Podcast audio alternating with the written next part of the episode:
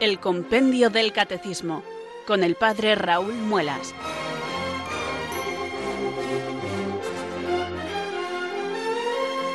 Muy buenas tardes, queridos oyentes de Radio María. Son las 4 o las 3 en Canarias. Aquí comienza una nueva edición del programa El Compendio del Catecismo de la Iglesia Católica. Reciban desde Talavera de la Reina un saludo muy cordial del Padre Raúl Muelas, que un día más les habla desde estos micrófonos de Radio María, la radio de la Virgen, la fuerza de la esperanza. Sed todos bienvenidos.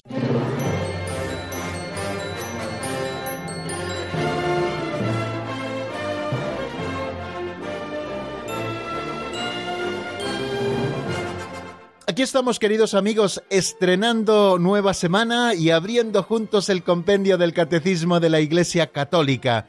Es nuestra tarea de todos estos días laborables de la semana, de lunes a viernes, de 3 a 4 en Canarias, de 4 a 5 en la península.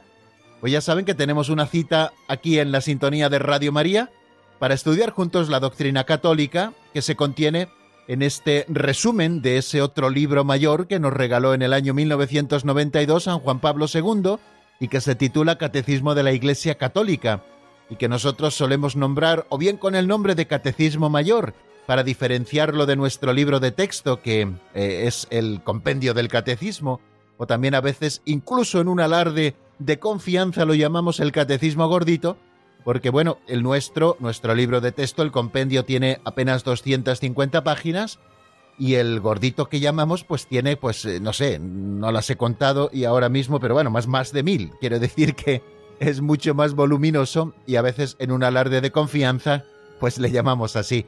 Bueno, pues eh, nosotros abrimos el compendio, ¿no? Que resume autorizadamente, porque así también lo promulgó la Iglesia, como un resumen autorizado, con un sistema pedagógico de preguntas y respuestas, como los catecismos clásicos, todo el contenido y toda la estructura del catecismo mayor. Con nuestro libro de texto estamos estudiando de manera sencilla, y así lo repasamos cada día, pues tanto lo que tenemos que creer, la primera parte del catecismo, como lo que tenemos que celebrar, la segunda parte del catecismo, la celebración del misterio cristiano, como lo que tenemos que vivir, la nueva vida en Cristo y los mandamientos, como lo que tenemos que orar, que es eh, la oración cristiana y el Padre Nuestro, como ese modelo de oración que fue la que Cristo nos enseñó.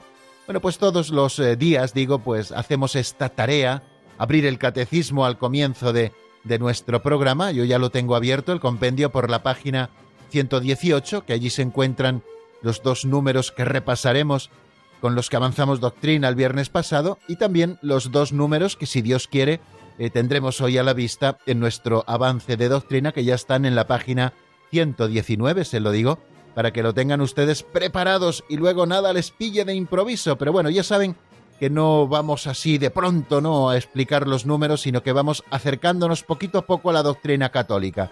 Primero con este saludo inicial, en el que nos situamos todos y preparamos nuestros materiales para el estudio, después con las pinceladas de sabiduría, que son unas catequesis prácticas muy sencillas, ya antes hemos hecho nuestra oración al Espíritu Santo, después haciendo repaso de lo visto en el día anterior y después avanzando en doctrina. Y por último, abriremos nuestro teléfono de directo, queridos amigos, para que ustedes, si lo tienen a bien, puedan intervenir con sus preguntas o con sus aportaciones. Bueno, vamos a hacer nuestra oración, que es lo más importante, porque si no nos encomendamos a Dios, nada de esto que nos proponemos puede ser una realidad.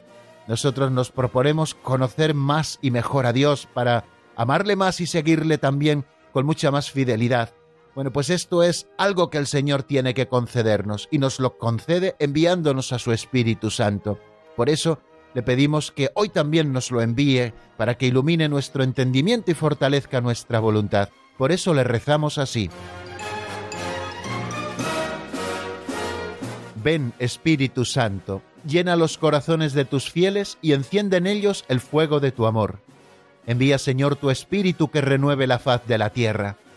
Oh Dios, que llenaste los corazones de tus fieles con la luz del Espíritu Santo, concédenos que, guiados por el mismo Espíritu, sintamos con rectitud y gocemos siempre de tu consuelo. Por Jesucristo nuestro Señor. Amén.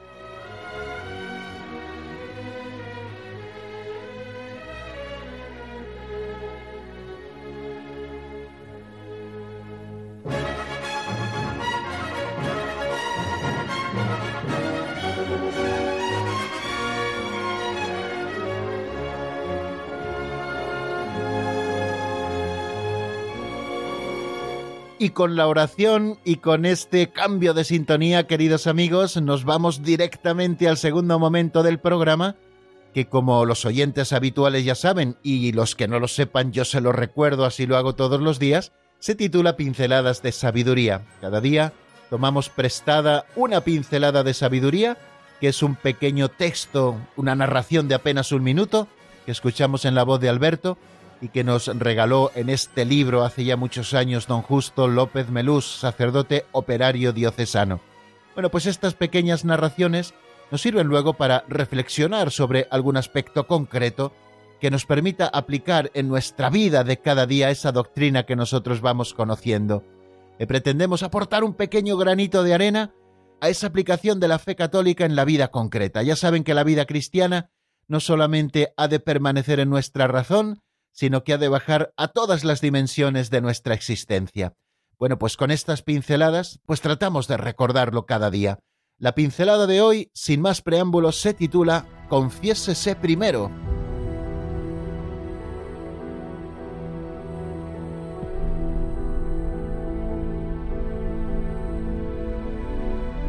Confiésese primero. Bienaventurados los limpios de corazón, porque ellos verán a Dios, ha dicho Jesús. La limpieza del corazón facilita mucho el camino de la fe. El santo cura de Ars, Juan Bautista María Vianney, había hablado en el sermón, con mucho calor, sobre el sacramento de la penitencia. Después, según su costumbre, pasó a la sacristía para que los hombres pudieran acercarse a confesar. Allí les resultaba más fácil. Uno se le presentó con deseos de aclarar sus dudas sobre la religión, Confiésese primero, le dijo el santo. Pero ¿cómo voy a confesarse sin aclarar antes mis dudas? Pero el sacerdote le insistía Confiésese primero. Ante la fuerte convicción de sus palabras, el hombre cedió y se confesó. Al terminar, le dijo el santo cura Explíqueme ahora sus dudas. Y el penitente le contestó Ya no es necesario. Ahora lo veo todo claro.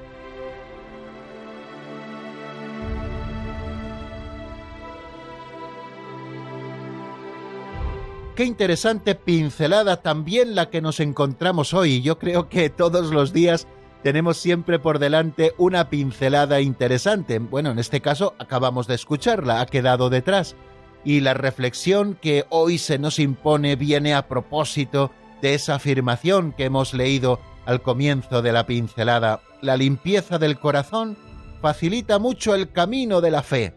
Queridos oyentes, nosotros todas las tardes, cuando nos reunimos aquí y suena nuestra sintonía, la de la película Exodus, bueno, pues nosotros queremos eh, seguir el camino de la fe, vamos buscando las verdades de nuestra fe, tal y como la Iglesia Madre nos las presenta en este subsidio precioso que nos sirve de libro de texto y que se titula Compendio del Catecismo de la Iglesia Católica. Ya saben, cada día planteamos un par de preguntas ordinariamente, y damos respuesta con el compendio del catecismo y luego reflexionamos analizando un poquito el contenido de esa doctrina que la Iglesia Madre nos enseña. Pero para que la doctrina y la verdad calen dentro de nosotros, es necesario que tengamos un corazón limpio. Así lo dijo el Señor, queridos amigos, en el Sermón del Monte. Bienaventurados los limpios de corazón, porque ellos verán a Dios. Para poder ver a Dios, queridos amigos, para poder gustar de su presencia, para poder empaparnos de su verdad, tenemos que tener el corazón limpio. E, eso que produce el pecado en nosotros y que hemos repetido ya en algunas ocasiones y más tarde nos centraremos en ello cuando nos toque estudiarlo aquí en el compendio del Catecismo de la Iglesia Católica. El pecado oscurece el entendimiento y debilita la voluntad porque el pecado ensucia nuestro modo de ver, y cuando está sucio nuestro corazón no podemos ver con los ojos de la fe. Ya saben que la fe al final podemos resumirla en esa expresión que llamamos obediencia de la fe, es recibir la revelación que Dios nos ha dado y darle una respuesta desde nuestra vida. Y aquel que tiene el corazón sucio no puede dar una respuesta verdadera. Muchas de las dudas que arrastramos en cuanto a la fe, queridos amigos, proceden del desconocimiento, es verdad, y cuando nosotros nos acercamos a donde podemos eh, beber eh, en las fuentes puras del conocimiento de la fe, como pueden ser los catecismos, pues esas dudas se despejan. pero otras de nuestras dudas proceden de que no estamos viviendo aquello que creemos. Aquel que no vive como piensa, al final acaba pensando como vive. Y esta máxima que también repetimos en muchas ocasiones es una verdad incontestable en nuestra vida. Cuando no hay unidad de vida, es decir, cuando la limpieza del corazón no nos lleva a la fe, una fe vivida desde ahí, pues al final acabamos teniendo muchas dudas de fe, porque nuestro corazón no está limpio, y esto lo tenía muy claro el santo cura de Ars, como hemos escuchado en esta anécdota que nos contaba la pincelada de hoy. Había un hombre que después de un encendido sermón sobre el sacramento de la confesión del cura de Ars, pasó a confesarse a la sacristía, como era la costumbre para que los hombres tuvieran facilidad para confesarse allí. Y este hombre no quería verdaderamente confesar, sino que quería plantearle al santo cura pues unas dudas de fe que él tenía. Y el santo cura, cuando aquel hombre le dijo que quería despejar algunas dudas sobre su fe, el santo cura de Ars con autoridad le dijo Confiésese primero, pero, padre, si yo no estoy aquí para confesarme, yo estoy aquí para despejar unas dudas que tengo sobre cuestiones de religión. Y el santo cura volvió a repetirle muy serio, confiésese primero. Y aquel hombre, pues ante la autoridad y ante la insistencia del santo cura, pues abrió su corazón e hizo su confesión, y recibió la absolución sacramental y purificó su corazón. Y cuando hubo terminado de confesar, lo hemos escuchado todos, le dijo el santo cura, bueno, ¿cuáles eran esas dudas que tenía sobre la fe? Y le dijo, ya no tengo dudas, se me han despejado todas. Cuando nosotros limpiamos las gafas, queridos amigos, qué clarito vemos todo. Cuando tenemos las gafas sucias o cuando tenemos las gafas oscuras, todo se oscurece, o incluso las cosas que tenemos delante ya no las vemos bien. Es importante la limpieza para poder ver bien. Esto que pasa en el orden físico, pasa también en el orden moral y espiritual, para poder entender a Dios, para poder comprender la verdad, para poder profundizar en el conocimiento de Dios, tenemos que tener el corazón limpio. ¿Qué os parece, queridos amigos, si estudiamos cada día el compendio del Catecismo en gracia de Dios? Es una propuesta que yo les hago, queridos amigos, y para ello tenemos un sacramento. Hemos estado explicándole hace apenas pocos días el sacramento de la penitencia ese sacramento que purifica nuestro corazón y que nos permite ver a Dios.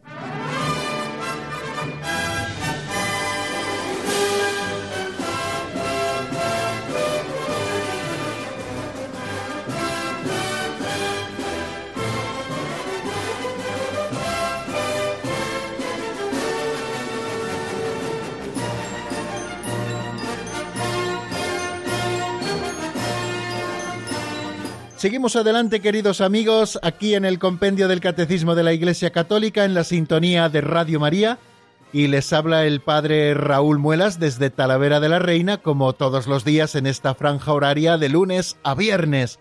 Estamos estudiando el sacramento del orden.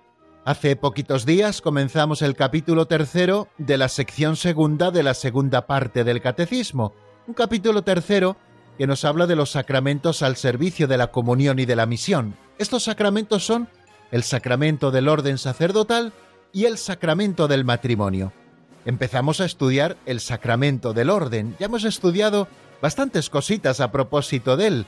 ¿Qué es el sacramento del orden? Decíamos que es aquel sacramento mediante el cual la misión confiada por Cristo a sus apóstoles sigue siendo ejercida en la Iglesia hasta el fin de los tiempos también nos acercábamos a un tema interesante, ¿por qué se le llama sacramento del orden? Hablábamos de la palabra orden, si recuerdan, que tiene muchos significados, pero uno de ellos, incluso hoy, así lo vemos en el diccionario de la Real Academia Española, orden indica un cuerpo eclesial del que se entra a formar parte mediante una especial consagración. Así ocurría en la antigua Roma, se llamaba orden a un grupo, sobre todo el grupo dirigente, Estoy pensando ahora en el orden senatorial. Bueno, pues eh, ese significado que tenía en la antigua Roma pasa a la Iglesia indicando un cuerpo eclesial mm, del que se entra a formar parte mediante una especial consagración, que es la ordenación, y que por un don singular del Espíritu Santo, nos decía el número 323, permite ejercer una potestad sagrada al servicio del pueblo de Dios en nombre y con la autoridad del mismo Cristo. Por eso se le llama sacramento del orden, también hablábamos de las prefiguraciones del sacramento del orden en la antigua alianza. Y después estuvimos también estudiando de cuántos grados se compone el sacramento del orden. Decíamos que el sacramento del orden se compone de tres grados, que son insustituibles para la estructura orgánica de la Iglesia, el episcopado, el presbiterado y el diaconado. Bueno, pues esos son los tres grados de que se compone el sacramento del orden. Y a continuación hemos empezado a estudiar los efectos que la ordenación episcopal produce y cuál es el oficio también particular que se le ha confiado al obispo en su iglesia particular, también el cuál es el efecto de la ordenación presbiteral, cómo ejerce el presbítero su ministerio, cuál es el efecto de la ordenación diaconal. Bueno, pues los efectos de la ordenación en cada uno de los grados del sacramento del orden, como ven. Y nosotros vamos a repasar ahora los dos números que el pasado viernes estuvimos estudiando como avance de doctrina. Si ustedes recuerdan y pudieron seguirnos, fueron el 327, que se pregunta cuál es el oficio del obispo en la iglesia particular que se le ha confiado, y luego el 328, eh, que se pregunta cuál es el efecto de la ordenación presbiteral. Bueno, a propósito del primero, cuál es el oficio del obispo en la iglesia particular que se le ha confiado, el compendio del catecismo es muy escueto, pero evidentemente, como todos los números del compendio, luego pueden ser ampliados hasta que nosotros queramos, porque la doctrina que contiene es muy rica. Nos dice que el obispo, a quien se confía una iglesia particular, es el principio visible y el fundamento de la unidad de esta iglesia, en la cual desempeña como vicario de Cristo el oficio pastoral, ayudado por sus presbíteros y por sus diáconos. Comentábamos a propósito de esto que el obispo que está al frente de una iglesia particular, que es una porción del pueblo de Dios donde se realiza la iglesia universal, bueno, pues el obispo a quien se le ha confiado esta iglesia particular es el principio visible, en primer lugar como sumo sacerdote que es y representa a Cristo sumo sacerdote, puesto que es ministro por la ordenación episcopal de Cristo Jesús como sumo sacerdote, pues es el principio visible y también el fundamento de unidad de esa iglesia. Toda iglesia particular ha de confiársela a un pastor propio que la gobierna en el nombre de Cristo con la plenitud del sacramento del orden. Ese es precisamente el obispo. Y en esta iglesia que se le confía es vicario de Cristo, es decir, que la conduce con el poder del mismo Cristo y en su propio nombre, y ejerce ese oficio pastoral ayudado por sus presbíteros y por sus diáconos. Cuando nosotros hablamos del oficio pastoral, estamos hablando de ese triple munus, de esa triple misión que Cristo tuvo, que confió a sus apóstoles y que los apóstoles confiaron a sus obispos y que los obispos se ven ayudados en ella tanto por los presbíteros especialmente como también por los diáconos, que es la de pastorear al pueblo de Dios como pastores de la Iglesia, es decir, son los encargados de gobernar al pueblo que tienen encomendado, también son maestros auténticos de la fe y por lo tanto son los encargados de enseñar la sana doctrina y a los fieles nos corresponde acogerla con cariño, con respeto y también con obediencia, y también los obispos son los encargados de la santificación del pueblo como sumos sacerdotes que son, no solamente celebrando la liturgia propia de los obispos, que tiene como cumbre la celebración de la Eucaristía, sino sobre todo también vigilando para que a sus fieles no les falten nunca los sacramentos ni la predicación de la palabra, o bien por sí mismos o bien por sus colaboradores, que son los presbíteros y los diáconos también en el propio ámbito de su ministerio.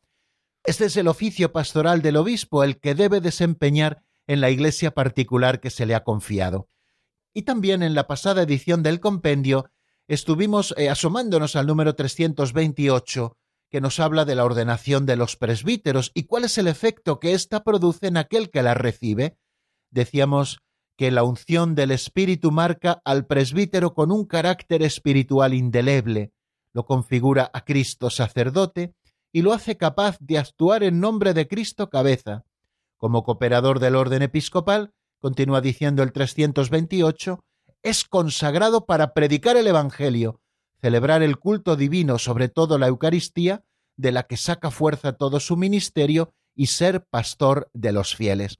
Este es el efecto que produce, queridos amigos, el Espíritu Santo en aquel que recibe la ordenación presbiteral. En primer lugar, le marca con un carácter espiritual indeleble.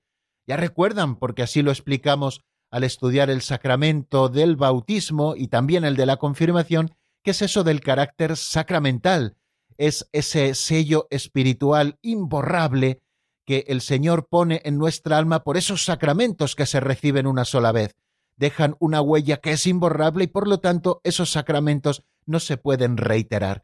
Bueno, pues el sacramento del orden también deja una huella imborrable, el carácter espiritual indeleble en el alma del presbítero.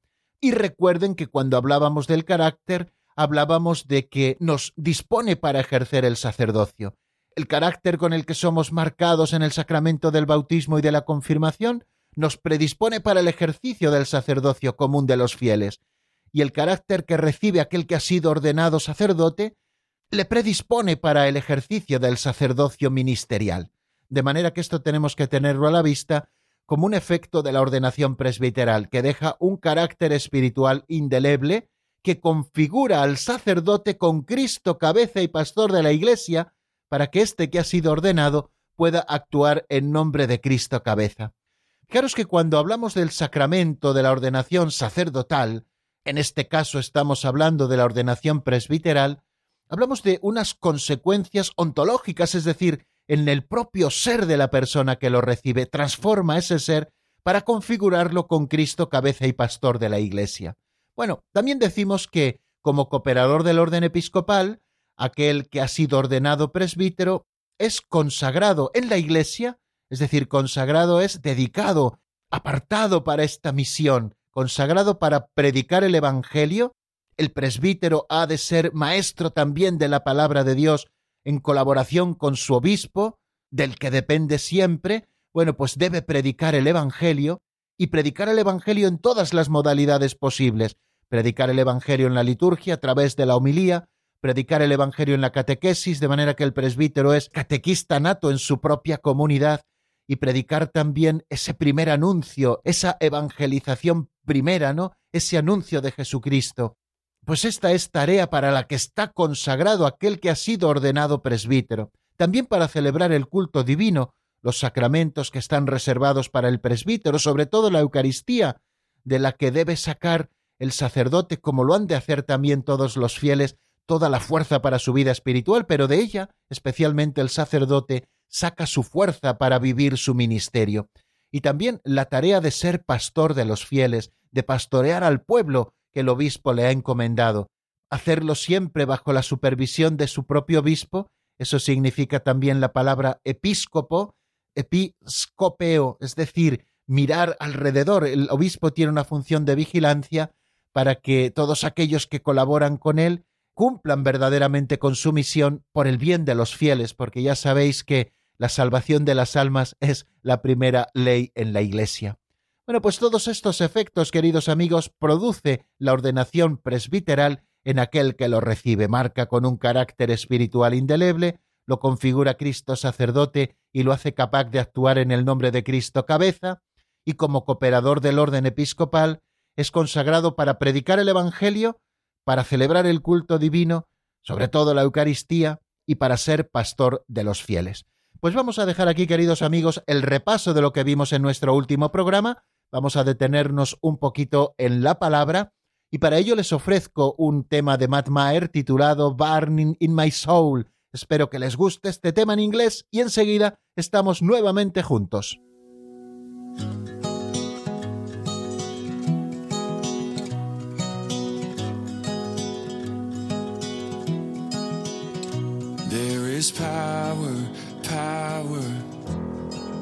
Here in this hour, this hour. We're all together, together. Waiting here as one. There is power, power. Here in this hour, this hour. We're all together, together, waiting here as one.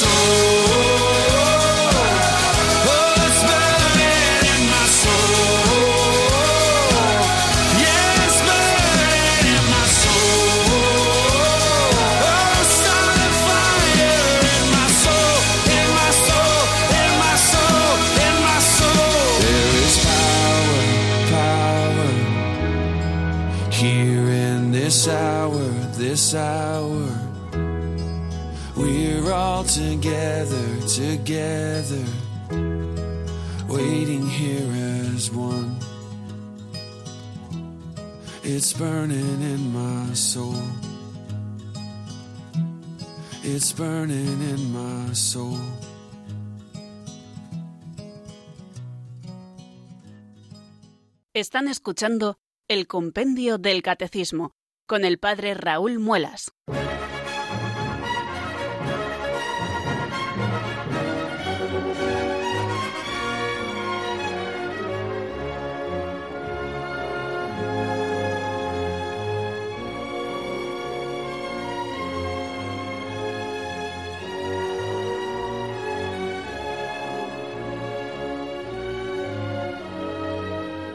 Minuto nos separa, queridos oyentes, de las cuatro y media de la tarde, de una hora menos en el archipiélago canario, y vamos a afrontar este cuarto momento de nuestro programa que dedicamos al avance de doctrina.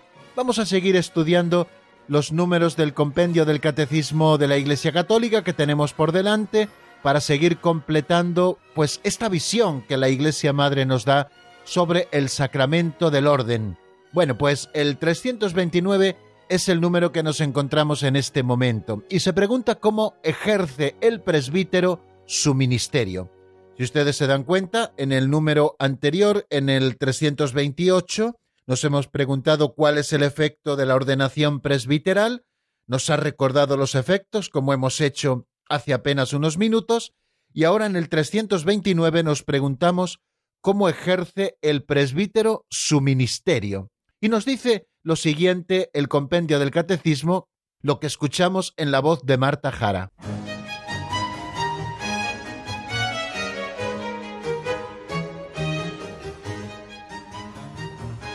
Número 329. ¿Cómo ejerce el presbítero su ministerio? Aunque haya sido ordenado para una misión universal, el presbítero la ejerce en una iglesia particular, en fraternidad sacramental con los demás presbíteros que forman el presbiterio y que en comunión con el obispo y en dependencia de él tienen la responsabilidad de la iglesia particular.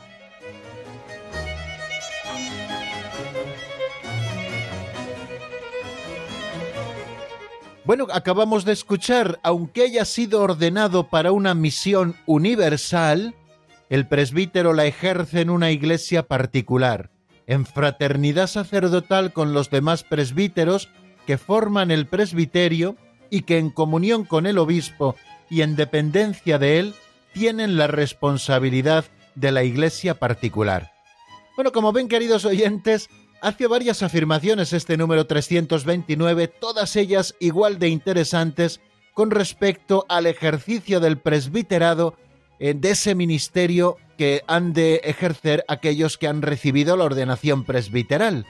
En primer lugar, que han sido ordenados para una misión universal, es decir, que el sacerdote se ordena para toda la iglesia. Segundo, que esa misión universal la ejerce el presbítero en una iglesia particular, una iglesia particular que recuerden que es una porción del pueblo de Dios, encomendada a un obispo como su pastor propio, que tiene un presbiterio que le ayuda en el gobierno de la diócesis y en la santificación y en la enseñanza, que tiene también unos carismas, que tiene unos fieles laicos, que tiene también unas estructuras para el desarrollo pastoral. Bueno, pues el presbítero ejerce esa misión universal que tiene en una iglesia particular. Y además lo hace con unos vínculos o lazos de comunión sacramental de fraternidad sacramental nos dice, de hermandad, con los demás presbíteros, puesto que ese sacerdote con los demás presbíteros, bajo la capitalidad del obispo, están formando lo que se conoce como el presbiterio diocesano. Por lo tanto, en comunión con el obispo y en dependencia de él, todo este presbiterio tiene la responsabilidad de la iglesia particular. Bueno, como ven, queridos oyentes, eh, varias afirmaciones, como les he dicho, igualmente interesantes cualquiera de la que podamos hablar. La misión del presbítero es universal y esto también se pone de manifiesto en el Concilio Vaticano II.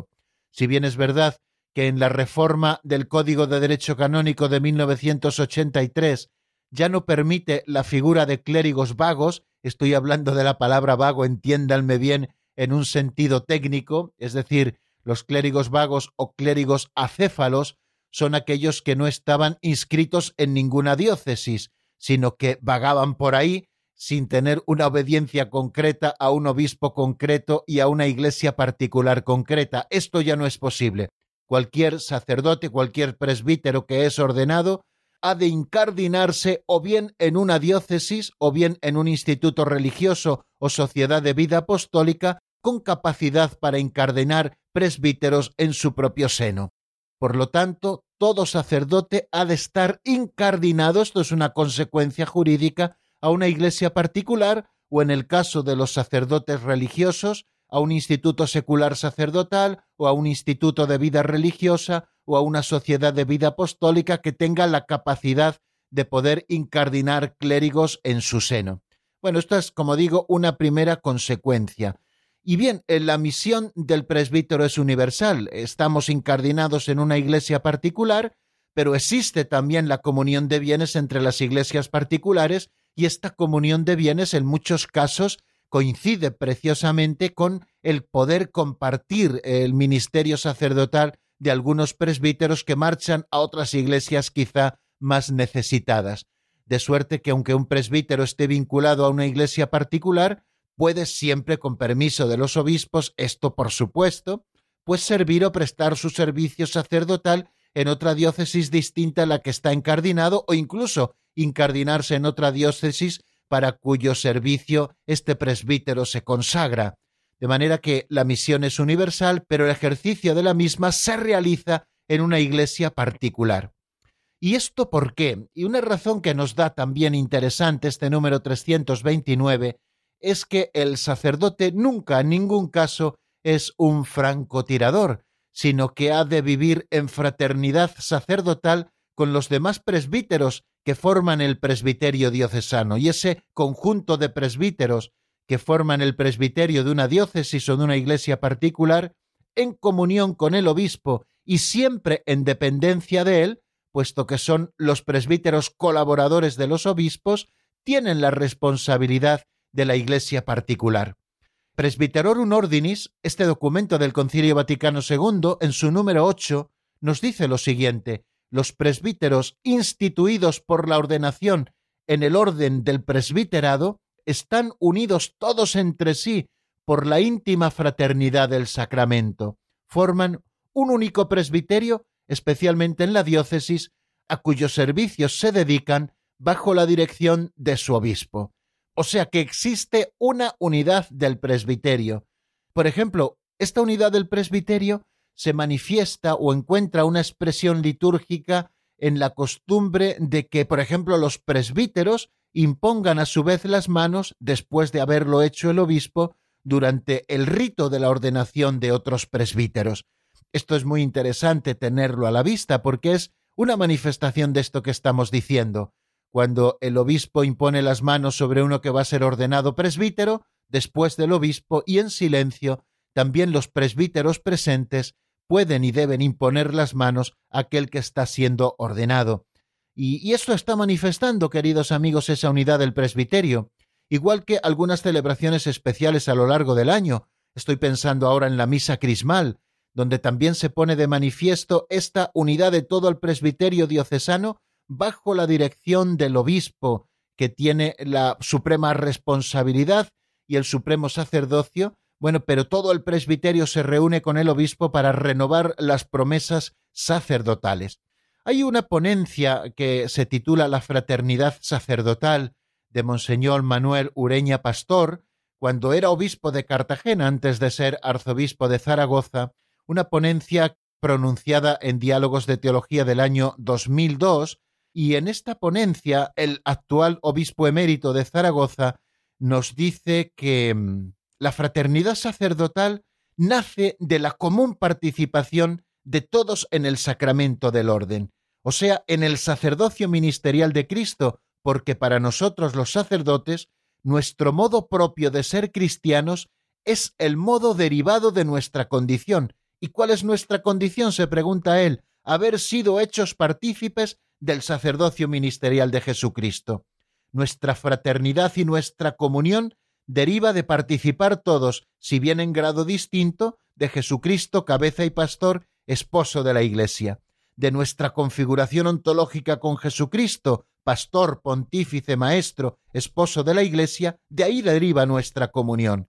Comunión que se despliega en dos sentidos. En primer lugar, de orden pastoral, todos tenemos la misma función dentro de la Iglesia, la de ser pastores, y por tanto todos somos pastores. Y segundo, todos tenemos una misma forma o una misma fuente de santificación que es nuestro propio ministerio.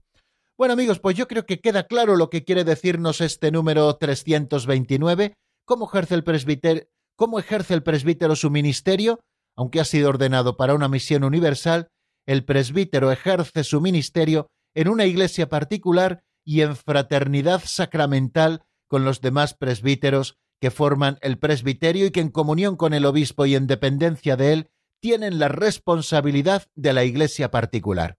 Y miro el reloj, queridos amigos, y veo que son las cuatro y treinta y nueve minutos de la tarde. Quiere decir que aún nos quedan unos siete u ocho minutos por delante para poder abordar el próximo número, el que encontramos en el compendio del Catecismo de la Iglesia Católica, que es el 330, que nos habla de los efectos de la ordenación diaconal. Vamos a ver qué es lo que nos dice a la pregunta ¿cuál es el efecto de la ordenación diaconal?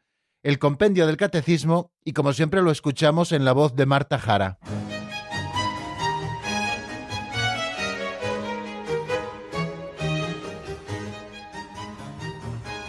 Número 330.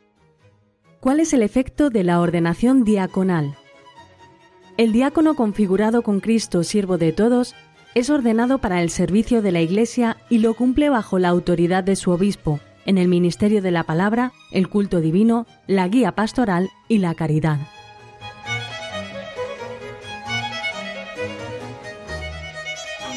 Nos habla este número, queridos oyentes, de que el efecto del diaconado es que configura a quien recibe este sagrado orden con Cristo siervo de todos. Es ordenado para el servicio de la Iglesia y lo cumple bajo la autoridad de su obispo, en el ministerio de la palabra, el culto divino, la guía pastoral y la caridad. Bueno, pues en primer lugar, como hemos visto, nos habla de que el diaconado produce una configuración con Cristo siervo de todos, de manera que aquel que es ordenado diácono permanece al servicio de la Iglesia y lo cumple siempre bajo la autoridad del obispo. No olvidemos que el único que impone las manos sobre la cabeza del que es ordenado diácono es el obispo, manifestando así esa vinculación personal que existe entre el ordenante y el ordenado, es decir, entre el diácono y el obispo que es el que le ordena, bajo cuya autoridad permanece este diácono. Bueno, y el campo de acción, como hemos visto en este número 330, del servicio del diaconado, de la diaconía, está en el ministerio de la palabra.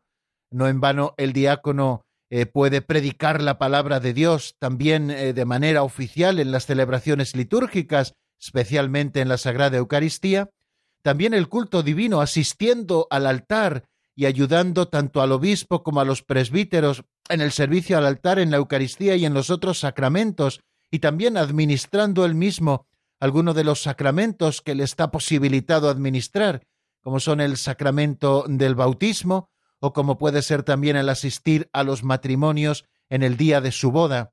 Y también en la guía pastoral, eh, los eh, diáconos, como servidores de la Iglesia que son, también participan o pueden participar en el gobierno pastoral de la Iglesia, y de hecho colaboran ayudando a los sacerdotes y sobre todo al obispo en las tareas que se le vayan encomendando y sobre todo también en el ministerio de la caridad.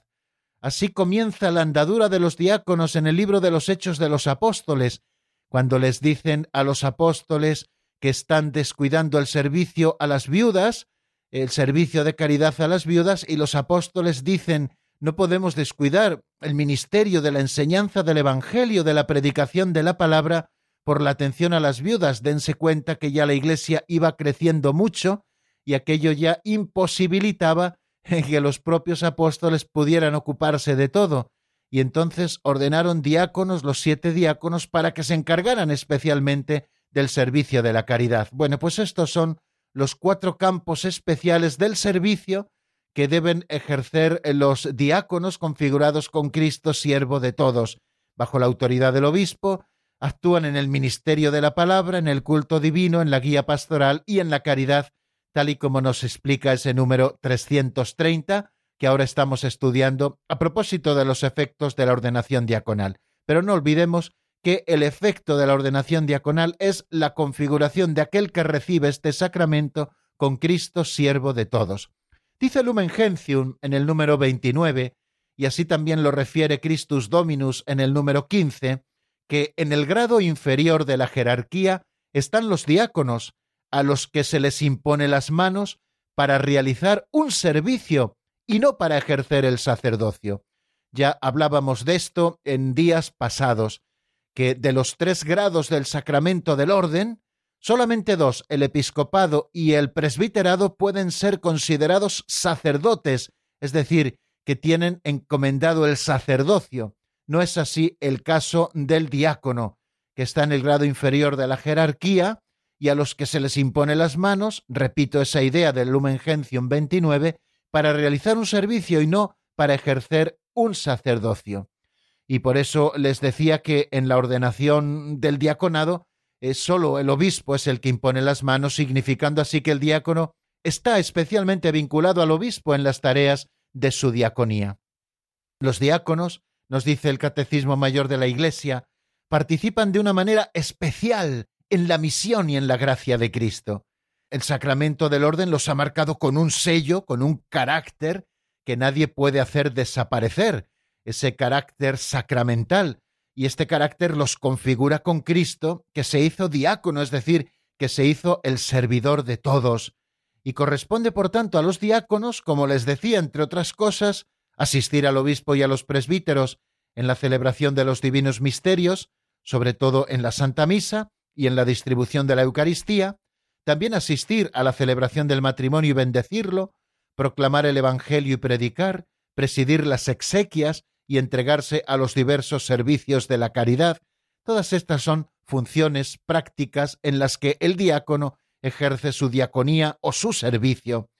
Y también recordarles algo que ya hemos apuntado también en algún momento de estos programas precedentes, y es que desde el Concilio Vaticano II, eh, la Iglesia Latina ha restablecido el diaconado como un grado propio y permanente dentro de la jerarquía. Fijaros que las iglesias de Oriente siempre habían mantenido el diaconado permanente dentro de su jerarquía. Sin embargo, en la iglesia latina se había perdido y era como un grado eh, que tenían que recibir aquellos que iban a ser ordenados presbíteros y también evidentemente aquellos que iban a ser ordenados obispos. Pero después del concilio se vio la necesidad de recuperar el diaconado permanente. Un diaconado permanente que puede ser conferido a hombres eh, célibes o que puede ser conferido también a hombres casados y que constituye un enriquecimiento importante para la misión de la Iglesia.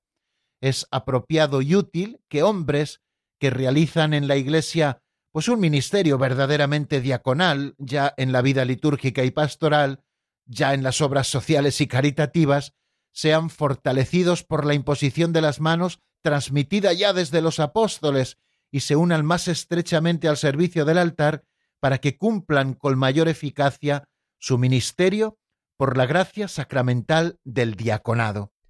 Bueno amigos, pues hemos apuntado algunas de las cosas que el número 330 eh, nos dice a propósito de cuál es el efecto de la ordenación diaconal. No lo olviden, es una configuración con Cristo, siervo de todos, de manera que el ordenado permanece al servicio de la Iglesia y cumple este servicio bajo la autoridad del obispo, tanto en el ministerio de la palabra, en el culto divino, en la guía pastoral y en la caridad. Y hasta aquí nuestra explicación de hoy. Les ofrezco un número de teléfono que es el 91 005 9419, 91 005 9419 es nuestro teléfono de directo por si ustedes quieren llamarnos y plantearnos alguna cuestión o compartir con nosotros algún testimonio. Pueden ir marcando mientras escuchamos un tema de Marcelo Olima titulado Zarza Ardiente que está sacado del álbum Sáname Señor.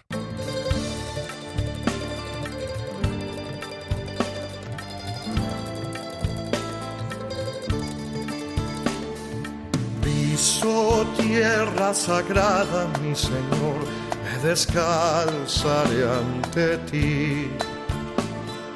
Piso tierra sagrada, mi Señor, me descalzaré ante ti. Cantaré al Señor, al Dios de Israel. Cantaré al Señor, al Dios de Israel.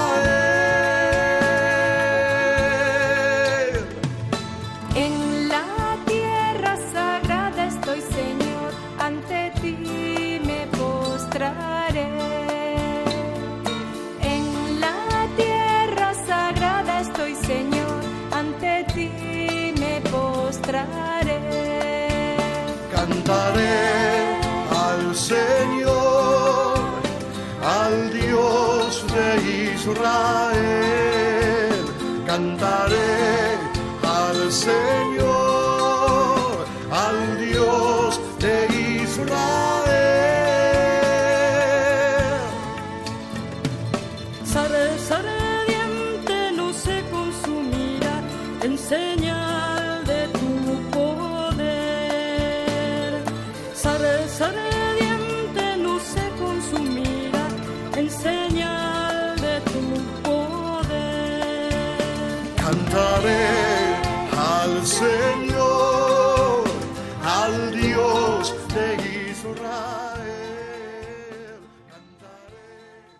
Están escuchando el Compendio del Catecismo con el Padre Raúl Muelas.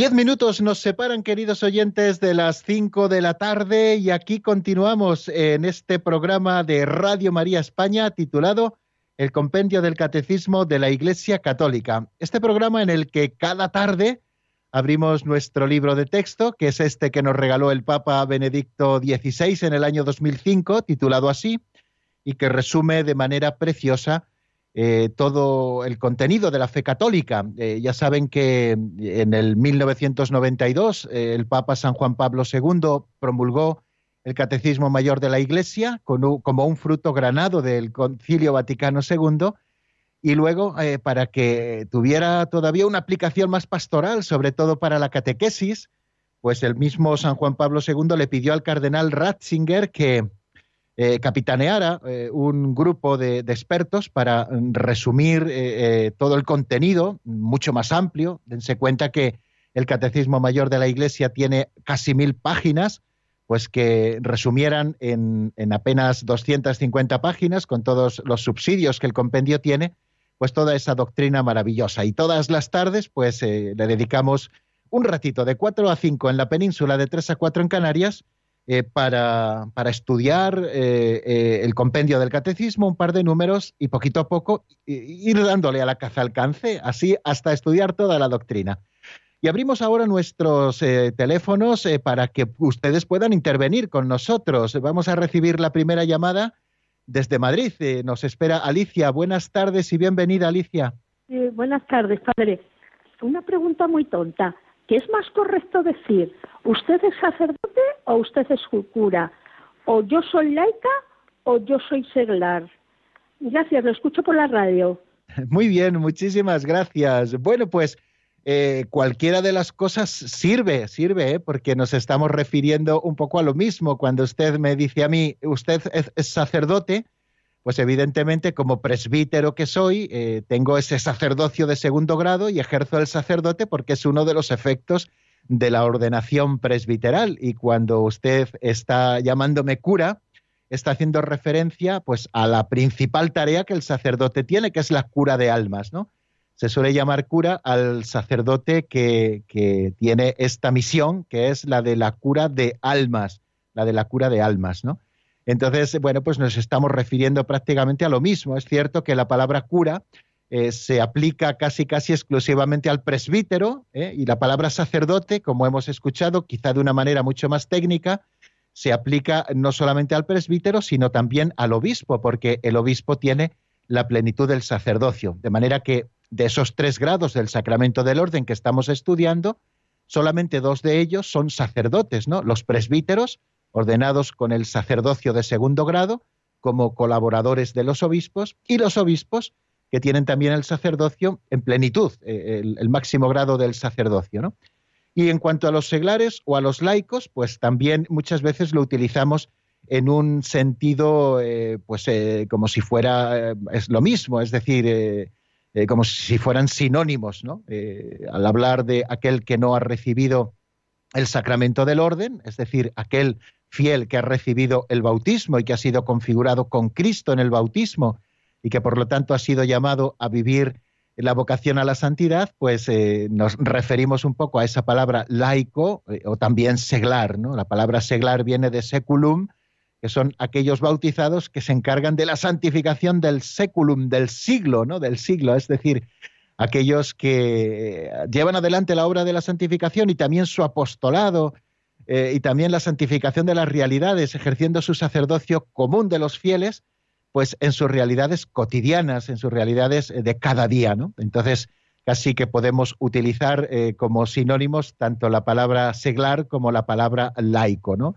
Eh, la palabra laico está haciendo quizá más alusión eh, pues eh, a, a, esa, a, ese conjunto de fieles eh, que habiendo recibido el bautismo no han recibido eh, el sacramento de la no han recibido el sacramento de, de la ordenación del orden sagrado y tampoco han hecho una especial consagración dentro de un instituto secular o de un instituto religioso de una sociedad de vida apostólica o de cualquiera de las otras formas de la vida consagrada, que por cierto la celebrábamos ayer domingo, ayer celebrábamos su día, el día de la presentación del Señor en el templo, pues se celebra también en la iglesia el día de la vida consagrada. Pero bueno, esto dicho así un poquito, pues, pues como, como apunte. Bueno, y así terminamos, queridos oyentes, nuestro programa de hoy. Decirles que ha sido un placer comenzar una nueva semana de estudio del compendio y que mañana, si Dios quiere, a esta misma hora, a las cuatro en la península, a las tres en Canarias, seguiremos abriendo el compendio para estudiar la doctrina católica. La bendición de Dios Todopoderoso, Padre, Hijo y Espíritu Santo, descienda sobre vosotros y permanezca para siempre. Amén. Hasta mañana, si Dios quiere, amigos.